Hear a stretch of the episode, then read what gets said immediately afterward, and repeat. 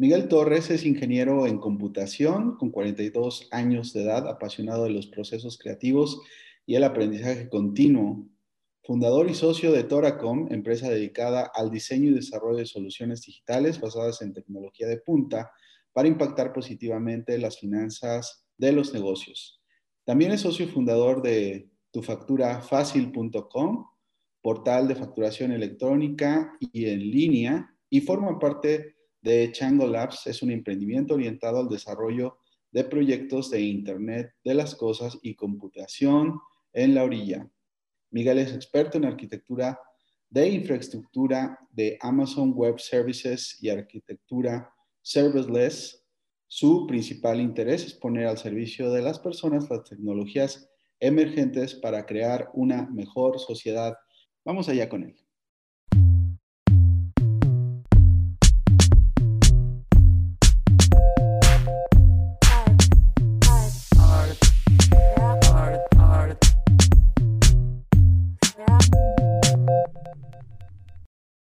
Bienvenido, Miguel, ¿cómo estás? Buenas tardes.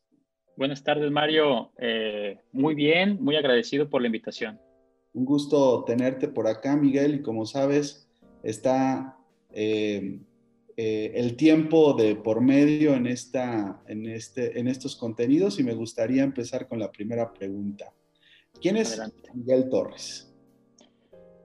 Es una excelente pregunta, ¿no? Este, le voy a hablar a mi psicólogo a ver si tiene la, la respuesta, pero si, si, si quisiera definirlo, eh, te diría que lo sigo descubriendo. Miguel Torres es una persona que le encanta el cambio, ¿sí?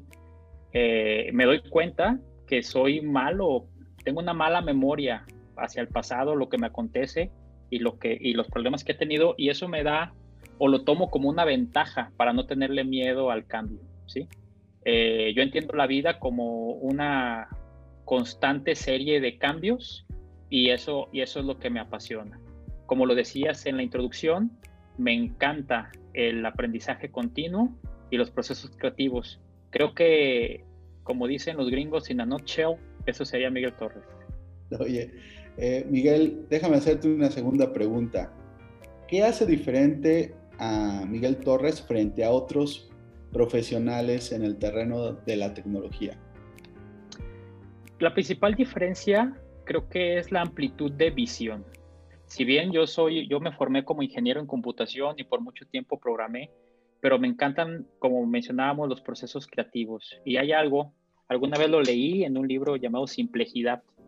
Eh, es este tema de unir los puntos de diferentes sectores y no estar, digamos, enfocado o limitado por la visión de una sola disciplina. Entonces, en mi caso, en el tema digital, algo que me llama mucho la atención y es lo que aplico en los proyectos que hago con mis clientes, es escuchar. Es escuchar la problemática eh, desde el punto de vista operativo de quién va a utilizar los sistemas, digamos, o la solución, es escuchar al empresario en cuanto a qué, qué retorno de inversión o qué piensa obtener al hacer esas inversiones, y es escuchar al mercado también, estar, estar viendo lo que está pasando en otras partes del mundo y estar pensando cómo eso lo podemos tropicalizar o cómo lo podemos traer a nuestros mercados. ¿Sí? ¿Por qué? Porque la gente también cuenta la cultura también cuenta. Entonces creo que eso es la principal diferencia de enfoque eh, en cuestión a mi competencia y en la parte técnica, eh, todo el expertise que puedo llegar a tener en los últimos años en cuestión de, las nubes de infraestructura de supercómputo. ¿sí? Es, es todo un tema y pues ya llevamos recorrido algunos años al mismo. Oye, Miguel, ahora que estás hablando de esto de hacer empatía con el cliente, eh, y no solamente con el cliente, con hacer empatía con el entorno de las cosas, eh, ¿cómo has estado viviendo la pandemia? ¿Cómo te ha tratado? Me ha tratado muy bien eh, en todos los aspectos. Comienzo con el obvio que es la empresa. Bueno, pues, pues resultaría irónico que yo sé si partiendo de una empresa tecnológica no hubiera estado preparado para estos casos, ¿no? Entonces nosotros ya teníamos tiempo trabajando con herramientas digitales en la nube y en el momento en que nos dimos cuenta que teníamos que trabajar desde casa, nos llevó dos días estar operando al 100%. todos los elementos, dos días exactamente. Eh, principalmente un día fue de tras, trasladar equipos a las casas de los colaboradores y el segundo día fue de elegir las herramientas que nos hacían falta para, para cubrir los, las acciones que no teníamos cubiertas. Y a partir de ahí eh, eh, seguimos trabajando desde casa. Déjame hacer una pausa, este, mi estimado Miguel, perdón por interrumpirte, pero es bueno que la gente que nos está viendo pues sepa que estás en Guadalajara. Eh, usualmente las personas que estamos entrevistando, eh, ya estuvo la vez pasada una persona de Querétaro eh, y, es importante para que se haga un referente. En particular, tú estás, estabas operando en el MIND, este centro donde pues hay muchas empresas que tienen relación con la creatividad y esta es una, una infraestructura grande eh, ¿qué, decidiste? ¿Cómo es tu decisión de salirte de, este ecosistema, de este edificio y decir, vámonos, yo ya, yo ya me voy a trabajar desde mi casa porque la cosa está compleja? ¿Cómo, cómo pasaste ese proceso en estas, en estas eh, pues entiendo que se tomaron dos días, pero este, pues el proceso de estar viendo el confinamiento y estar viendo toda eh, la dinámica de la enfermedad se dio de otra forma? ¿O cómo fue? Sí, mira, eh, bueno, por un lado, eh, el, trabajar desde casa no, no, implicó una salida, digamos, de... o todavía estamos en el ecosistema, ¿sí? Este, la oficina ahí está, nosotros estamos trabajando desde casa y, y, todavía está la oficina para nosotros y de hecho en ocasiones la utilizamos, ¿no? Eh, no todos, pero en ocasiones lo utilizamos. Eso por un lado. Sí, eh, por, por otro lado, parte de lo que... El primer reto fue salirnos. El segundo reto ha sido el tema de la productividad, que al principio empezó a aumentar porque los colaboradores no tienen que trasladarse, estaban contentos, pero después ya, ya, empezó a ser un reto porque pues el confinamiento también pasa factura a todos, ¿no? O sea, como, como seres humanos sociales que somos. Y ahí tenemos la ayuda de, de una empresa de desarrollo organizacional que, trabajamos con ellos y ellos son quienes nos, nos ayudan a crear actividades, a estar en entrevistas con los colaboradores, a ver lo que nos está pasando y, y hablarlo abiertamente, ¿no? Porque todos sufrimos de diferentes formas, ¿no? Hay quien a lo mejor vive en un, eh, donde vive es muy pequeño y está él más otro hermano también trabajando, más otro hermano también estudiando y, a lo mejor para él es más estresante. Entonces, es, es también eh, entender que, es, que la parte humana y que todos podemos estar pasando por temas de estrés y escucharlo, ¿no? O sea, básicamente, a, grosso modo, es la manera en que, en que lo hemos hecho como empresa, ¿no? Claro. Eh, entonces fue fácil, fue, o sea, te, ha, te ha tratado bien la pandemia y fue relativamente fácil, pero esto de la mano de la tecnología. Eh, fue fácil gracias a la tecnología, esa es la realidad, ¿no? O sea, sí, sí, sí hay, que, sí hay que acotarlo. Eh, e inclusive yo pudiera decir, pudiera decir que hasta divertido, ¿sí? Para mí, por ejemplo, ¿no? Porque porque sí, eh, yo en lo particular me encanta, digamos, tener tiempo para mí solo eh, y entonces esta parte de, tener la privacidad para trabajar ajeno a todo lo que está sucediendo en el entorno de la oficina me ayudó mucho a, a, tener tiempos para analizar cosas que antes, antes no tenía porque me trasladaba mucho, ¿no? Sí fue un reto yo llegar a casa con esposa y dos hijos pequeños eh, porque pues ellos tienen su propia dinámica, ¿no? Y por ahí dicen, yo feliz de estar en casa, pero pregúntales a ellos si están felices de tener a su papá todavía en casa, ¿no? Al esposo, pero bueno, eso ya es tema. Yo llegué, yo llegué a invadir, ¿no? Pero yo estoy realmente eh, muy, muy contento instalado aquí en casa. Oye, ahora vamos a hablar de un tema que me interesa mucho hablar contigo, que es transformación digital. Vamos a, vamos a meternos en todo este tema, porque se oyen muchas cosas, eh, pero también me gustaría que lo enfocaras a las personas que nos están oyendo, eh, que no tienen ningún conocimiento al respecto, que muy posiblemente estén curioseando, eh, y hay otras que, como tú sabes, las empresas de carácter creativo también están metidísimas, ¿no? Y es un tema constante para sus clientes y para con ellos. ¿Qué, qué, qué es la transformación digital? ¿Por qué nace? ¿Por qué este paradigma? ¿Por qué es tan difícil adoptarla? Primero, vamos, vamos con la primera pregunta, Miguel. ¿Qué es la transformación digital? Bueno, te puedo decir lo que para mí es la transformación digital.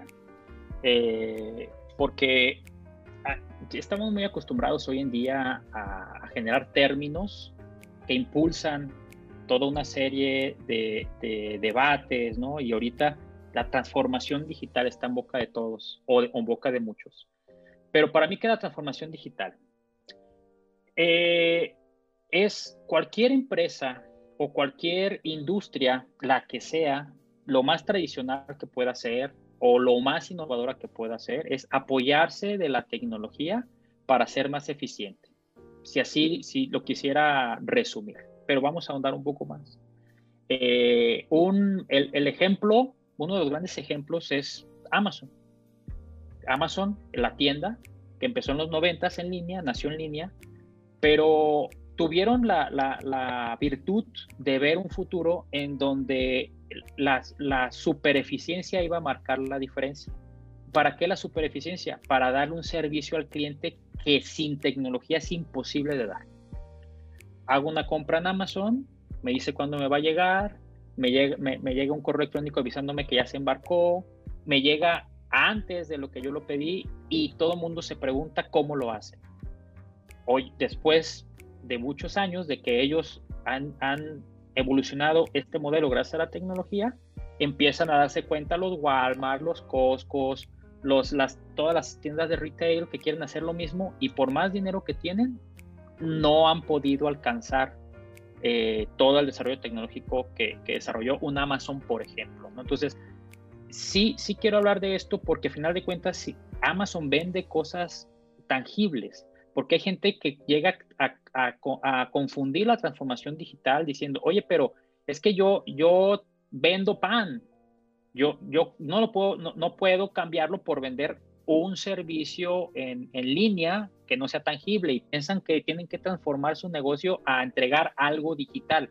No, no, es apoyarte de la tecnología digital para diferenciarte en el mercado. ¿Cómo? Aumentando la eficiencia de aquellos procesos que no generan valor necesariamente, para los cuales estás ocupando humanos muy calificados, haciendo tareas repetitivas, y entonces al desahogar a esos humanos de esas tareas repetitivas, apoyándote en la tecnología, estos humanos tienen la mayor tiempo de ayudarte a ver oportunidades de negocio, a ver oportunidades de eficiencia y poco a poco te separas de la competencia porque te ocupas de lo importante y, y, lo demás se lo dejas a la tecnología, que lo haga bien, que lo haga eficiente, que lo haga rápido.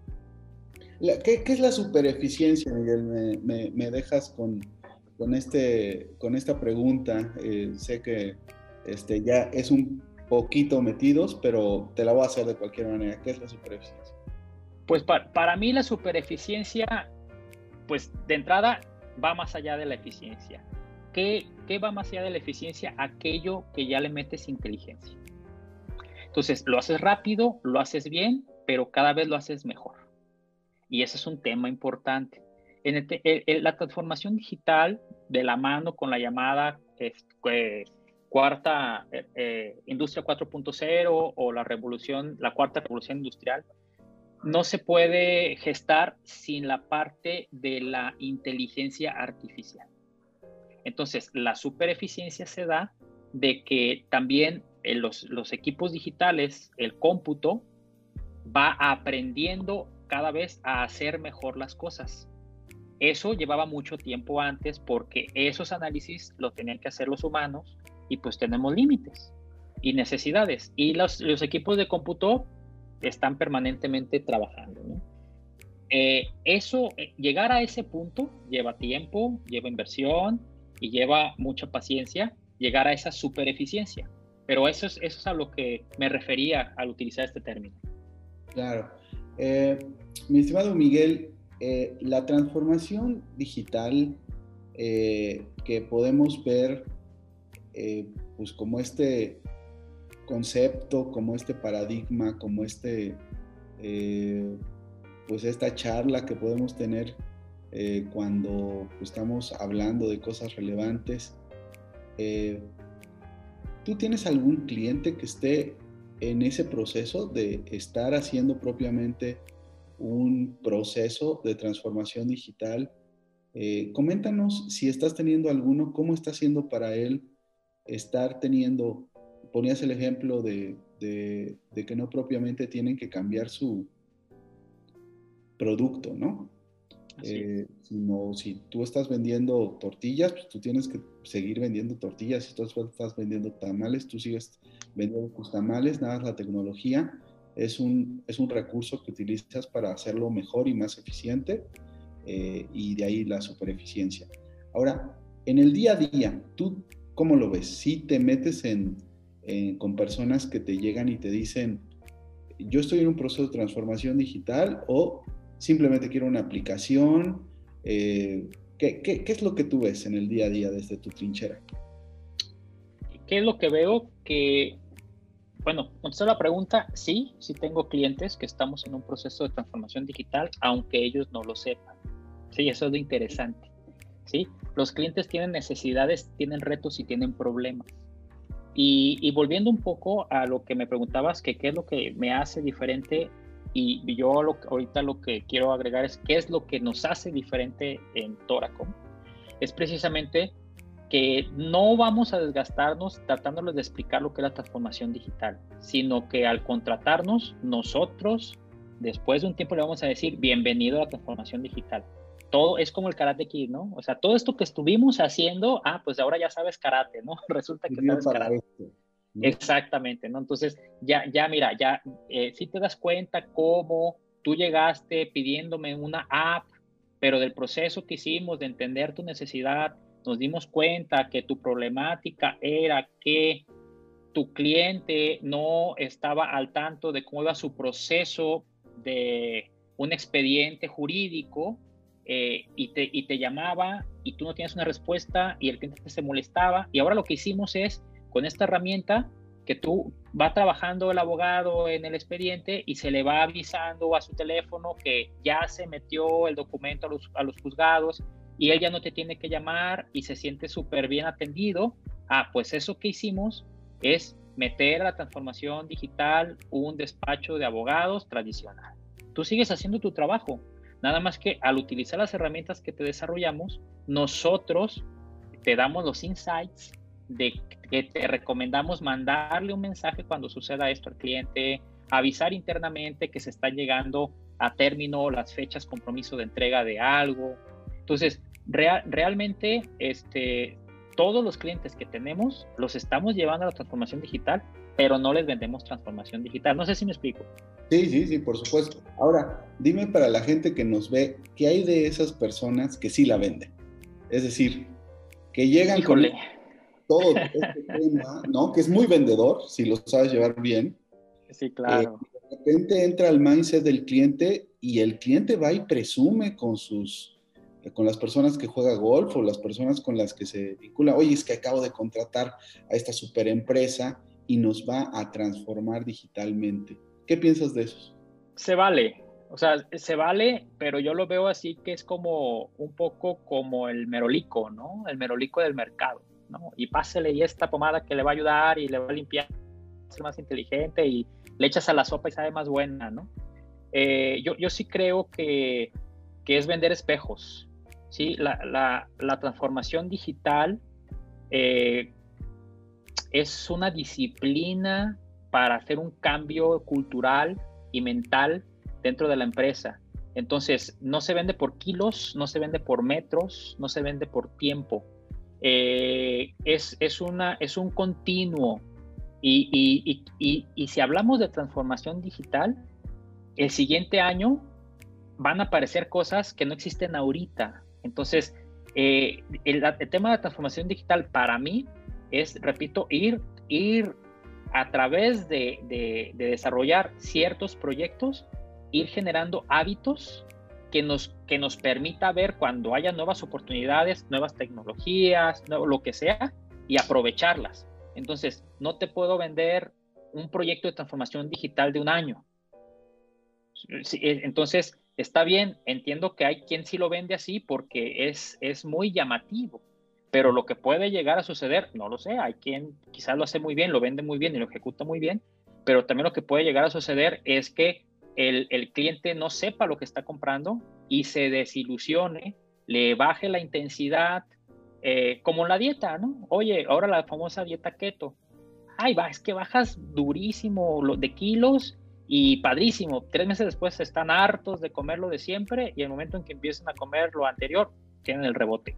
Pasa lo mismo con, con esto. Cuando tú ofreces una solución milagro, puede llegar a suceder que el cliente se desilusione, ya no le eche ganas y después termine diciendo, eso de la transformación digital, así como lo presumió con sus amigos, luego va a decir, no sirve, no sirve, fue un cuento, es una ilusión, no les crean. Eso es lo que yo, lo que yo considero que puede llegar a suceder.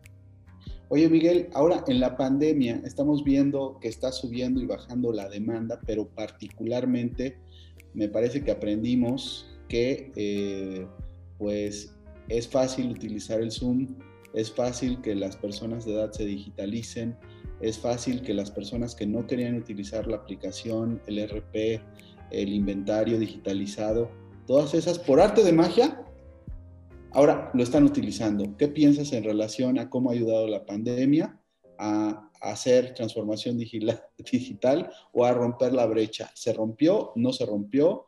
Eh, cuando regresemos va a seguir esto siendo un caos, ya no vamos a creer en la tecnología cuando a, ver si, pasa que regresamos a la nueva normalidad, nos alejaremos de la tecnología, ¿cómo lo ves? No, no hay para atrás. Yo sí lo veo. No hay para atrás y, quien, quiera, regresar a la vida como era antes va, a sufrir, ¿sí? Porque su entorno ya, ya cambió.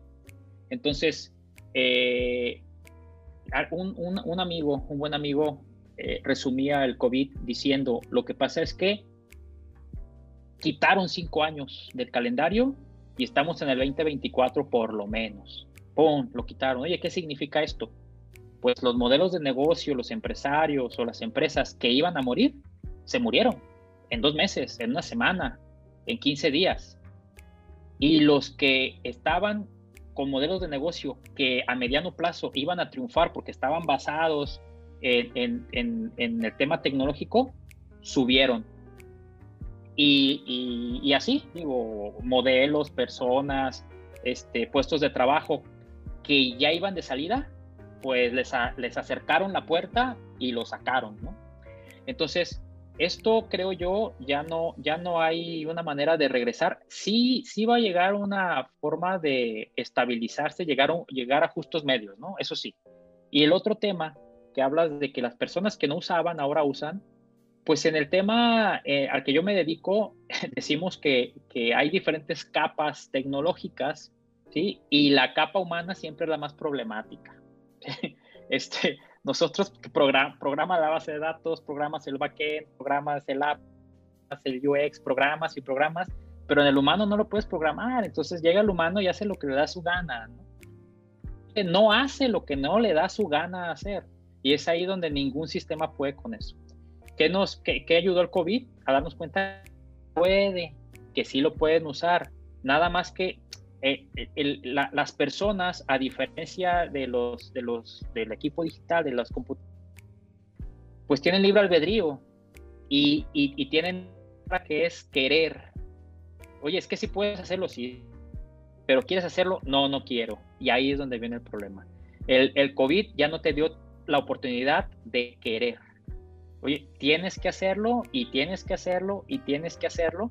Y entonces nos, nos, da, nos hemos dado cuenta que sí podemos y, y que es más fácil de lo que pensábamos. Entonces, aquellas personas que aprovechen esta oportunidad que se nos da de darnos cuenta que sí podemos eh, y son resilientes, creo que van a agarrar una gran ventaja. Eh, época post-COVID, ¿sí? Que, que, ya no hay, no hay nuevas normalidades. Ya eh, hoy, hoy, estamos en la normalidad del 10 de diciembre del 2020 y mañana va a ser la del 11 y luego la del 12 y también eso tenemos que aprender. Olvídense, ya, ya no hay una normalidad. Esto vino a comprobar que muchas cosas que dábamos por hecho se acabaron, se esfumaron. Entonces, pues estemos abiertos a lo que viene y aprovechemos esa capacidad de adaptación que nos que, que, que aprendimos y no la soltemos. Eso es lo que es lo que yo considero que debemos de aprovechar. Claro, déjame hacerte dos preguntas. La primera es, ¿está bien que las empresas se mueran? La segunda es, por esto que dices, ¿no? De nos quitaron cuatro años y nos proyectaron hacia el futuro y se murieron. Eh, y si así tuvo que haber sido, pues, pues qué bien. Es, eso primero, está bien que las empresas se mueran. Número dos, si las, los usuarios de tecnología están fallando, ¿es porque ellos fallan o porque está mal diseñada la tecnología? Vamos con la primera. Ok. Este, la pregunta es, ¿está bien que se mueran? No sé, pero es inevitable. Sí, no estoy a favor, no estoy en contra, que quede claro, ¿no? Este, pero se, se, va a morir quien se tenga, quien se tiene que morir. Los animales, las, eh, las empresas, las personas nos morimos, ¿no? ¿Queremos morirnos? No, no, no nos queremos morir. Eh, sin embargo, es inevitable que, que, que se mueran. Aquí yo, lo, lo, interesante es, es ver por qué se muere. Y como empresa y como empresario, es mi responsabilidad ver mi entorno y hacer lo necesario para minimizar el riesgo de que se muera mi empresa. Oye, si de todas maneras se murió mi empresa, es porque, se, porque algo sucedió que la mató.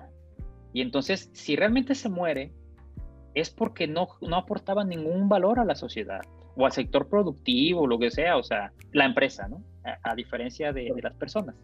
Pero la empresa, si realmente se murió, es porque eh, en un, más bien sería preguntarnos, oye, ¿por qué estaba viva? ¿Por qué? ¿Por qué?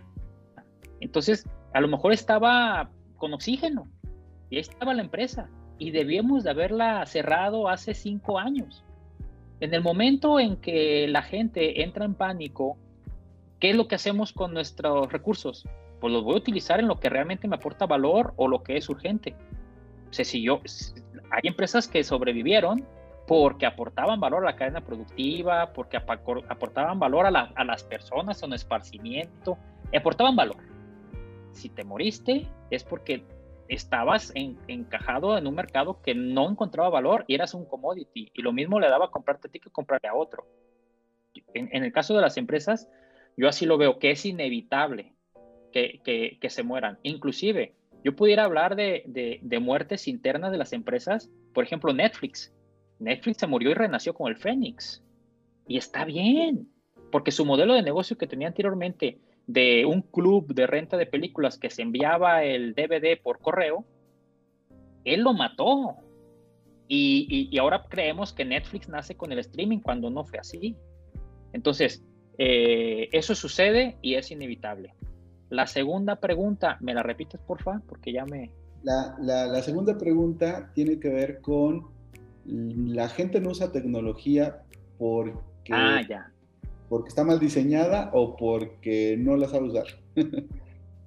mira, principalmente eh, la combinación de las dos cosas.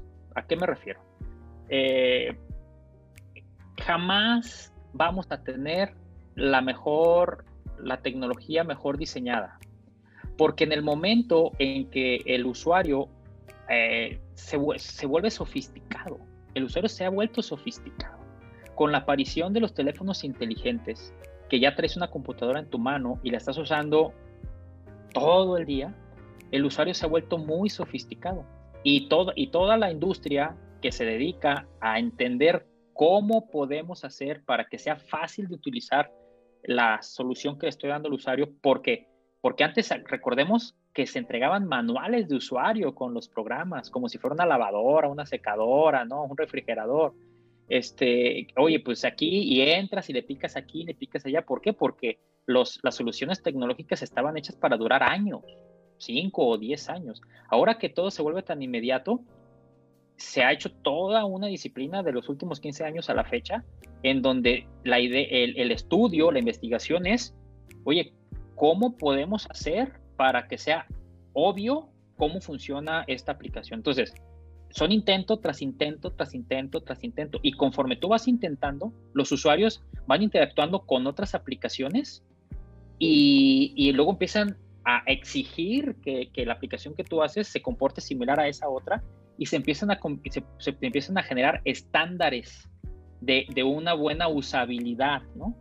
Y aquí digo, esto es evolutivo, esto nunca se termina. Eh, estamos hablando de que hace más de 10 años se hablaba de interfaz de usuario, User Interface. Ahora estamos hablando de UX, la experiencia del usuario. El día de mañana va a ser otra cosa. Entonces, eh, no es que el usuario sea malo, evidentemente, si, tú, si yo le entrego a, a, mi, a mi mamá mi teléfono y quiero que, que haga una videollamada por Zoom sin yo explicarle, la culpa no es de la interfaz, evidentemente.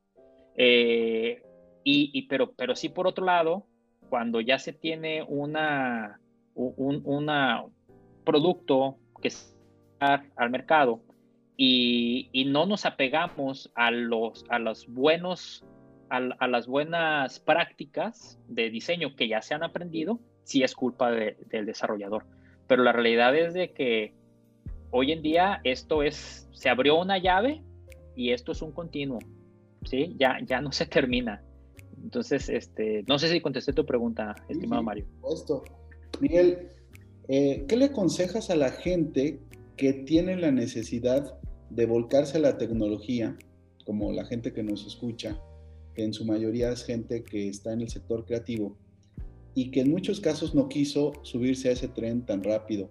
¿Les aconsejarías eh, pues lo tradicional, cursos, eh, coacheo, eh, partnership eh, eh, o empezar contratación de personas que desarrollen código? Pues bueno, ya, ya e, es, es, tan amplio, es tan amplia la respuesta porque es tan amplio los sectores en donde impacta la tecnología hoy en día. Ah, y, me, y, ahorita recomendamos, pero se puede recomendar al interior de la empresa creativa el que use ciertas herramientas. Se, le puede recomendar también en función de qué servicios puede estar ofreciendo los mercados con el uso de la tecnología, ¿no? Eh, inclusive a las personas se les puede recomendar cómo la tecnología les puede ayudar en su vida diaria. Pero vamos comenzando con el tema de al interior. Sea empresa creativa o sea empresa la que sea, todos tenemos procesos internos en nuestra, en nuestra empresa. Entonces, hoy más que nunca es muy barato, inclusive gratis, utilizar ciertas tecnologías que nos ayuden en procesos internos que tenemos. Entonces, la recomendación es, eh, usen, prueben, no tengan miedo de, equivocarse. Algo que, que, yo manejo mucho al interior de, de, de Toracom y con, y con mis clientes es que nosotros estamos en, en, en el en la chamba de constantemente estarle cambiando las ruedas al auto sin detenerlo. Entonces no te detengas, haz, experimentos, utiliza una herramienta y, se los, y sácale jugo y, y, luego cuando te des cuenta que no es lo que necesitas, lo más importante es que ahora tienes la capacidad de darte cuenta que, ya no te da el ancho ¿sí? y antes no te dabas cuenta. Entonces, gracias al uso de esa herramienta que a la larga resulta que no está completa, te das cuenta que necesitas otra cosa y otra cosa. Y ahí es donde después te puedes dar cuenta de que ahora sí ya sabes lo que necesitas y posiblemente pues, inviertas en hacer una herramienta tecnológica a tu medida. ¿Sí? Eso, eso por un lado. Eh, pero pues no le tenga miedo, no hay de otra y realmente esto es como, eh, como empezar a hacer ejercicio. Va a doler al principio, va a doler, pero Decía, decía un amigo, sin prisa, pero sin pausa.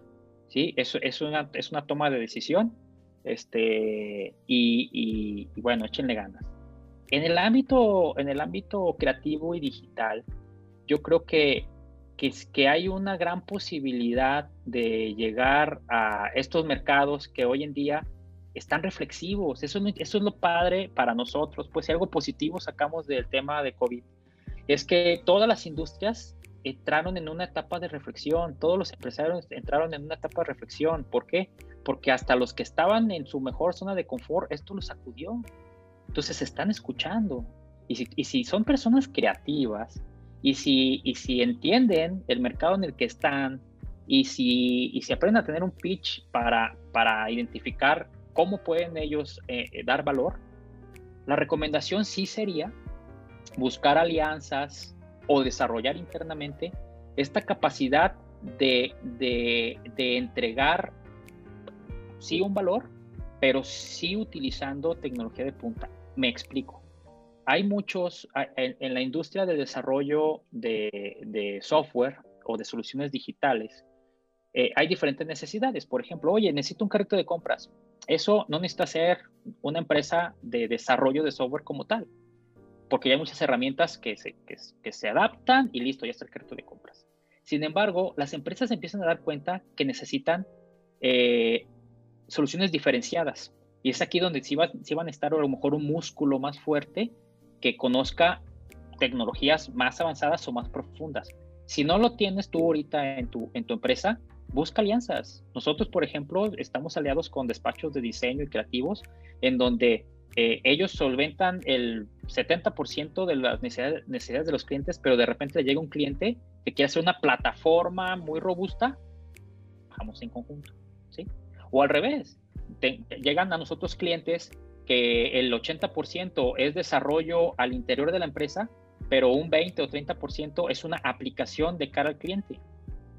Ah, traemos a la empresa experta en UX, que hace algo padrísimo y muy bonito porque es la cara de, mi cliente con su cliente, y luego, y luego entonces, eh, con esa alianza, entregamos algo muy fácil de utilizar, muy atractivo, pero muy robusto, escalable y de bajo costo. Maravilloso. Dos preguntas, vamos cerrando, Miguel. Vuela el tiempo, como te das cuenta. Este, la primera, ¿qué es lo malo de saber de tecnología? La segunda, ¿qué es lo que viene en temas de tecnología? ¿Qué es lo que vamos a ver si es que nos quitaron este bloque de cuatro años? Eh, se supone que tendríamos que ver maravillas. ¿Qué es lo que viene para ti? Y eh, qué es lo malo de saber de tecnología. ¿Qué es lo malo de saber de tecnología? Mira, repito, eh, desde mi punto de vista, nada es bueno, nada es malo hasta el momento que lo aplicas. ¿sí? El saber el saber por sí solo no, no puede ser malo. Eh, te pongo, y yo me pongo como ejemplo, eh, yo me tengo que desintoxicar del mundo tecnológico. Esa es mi responsabilidad, estarme desintoxicando del mundo tecnológico y por eso me, voy a caminar al cerro. Entonces, eh, malo saber de tecnología, si es que estoy entendiendo bien tu, tu, tu o sea, si la, estoy entendiendo como qué es malo de clavarte tanto en el tema tecnológico o qué puede salir mal de estar tan metido y saber tanto de tecnología. ¿Es, ese es, el sentido de la pregunta? Sí, sí, sin duda. Es, me, llamó mucho la atención lo que dijiste de, de, este tema del senderismo. Como sabes, yo te sigo en las redes. Pero tal vez mi idea tendría que ver más con eh, con todos estos temas de inteligencia, ¿no? Que, ah, que, los, que los algoritmos nos están eh, tal vez unificando, que cada, cada, persona se hace cada vez más parecida a otra a partir del algoritmo de los buscadores, de eh, acuerdo. a partir de que el algoritmo está o este máquina de aprendizaje, este learning machine está constantemente dándote información para que le des clic en las redes sociales. ¿Qué es lo malo eh, con respecto a eso? Mira, eh, como todas las cuestiones de, evolución social, lo bueno o lo malo lo van a definir los historiadores en comparación al, contexto, al, al, antes, de cómo estaba la sociedad antes y cómo resultó después de este uso de la tecnología. Entonces, eh, yo, yo soy un fiel creyente de que, de que la evolución tiene que, tiene que darse, ¿sí? Y de, que, y de que cada uno de nosotros en nuestra vida tenemos que ser responsables de ver lo que está sucediendo para que los resultados de esa evolución sean positivos en nuestra vida. ¿A qué me, a qué me refiero? Lo que tú acabas de decir, el tema de la inteligencia artificial, el, Big Data Analysis, el Machine Learning, van a suplir muchos trabajos eh, que, implicaba el análisis de personas, ¿sí? Eh, ¿Qué fue lo que sucedió con la revolución industrial en donde suplimos el músculo de los humanos por máquinas? Y en ese momento, me imagino que, que este debate existía, o sea, ¿qué es lo malo y qué va a suceder por la integración de las máquinas? Hoy en día nuestra sociedad, después de 150 años, damos por hecho que, deben existir las máquinas para poder sostener esta sociedad eh, industrializada, que gracias a que está industrializada es que podemos haber vivos tantos miles de millones de habitantes. Si no fuera por la industrialización, no habría tal masa de humanos en el planeta. Entonces, eh, va a pasar lo mismo, pero con trabajos que tienen que ver con, con temas de, pensar. ¿Qué es, qué, qué, pero también qué es, qué es lo bueno? En teoría va a haber más tiempo de esparcimiento. En, hay un libro muy interesante que se llama Lo Inevitable de Kevin Kelly y él menciona que él considera que va a ser inevitable que haya personas que realmente no van a trabajar, que no hay manera de que encuentren trabajo pero que la economía mundial tiene que dar para que puedan vivir y, y, mantenerse, pues, o sea, que, que, no pasa nada con que, con que no tengan que trabajar. Entonces, depende mucho de, de, de nosotros como sociedad, qué hagamos con lo que va a suceder, si esto es algo bueno o si es algo malo. ese es, ese es mi, mi, mi punto de vista. Segunda pregunta, Miguel, ¿qué es lo que viene? ¿Qué es lo que vamos a ver? ¿Cuál es tu ¿Qué, es lo que contestarías a esta pregunta? Todo el mundo sabemos, ¿no? Pero es interesante desde tu óptica. Mira, ¿qué, qué, qué es lo que viene más cambio y más rápido?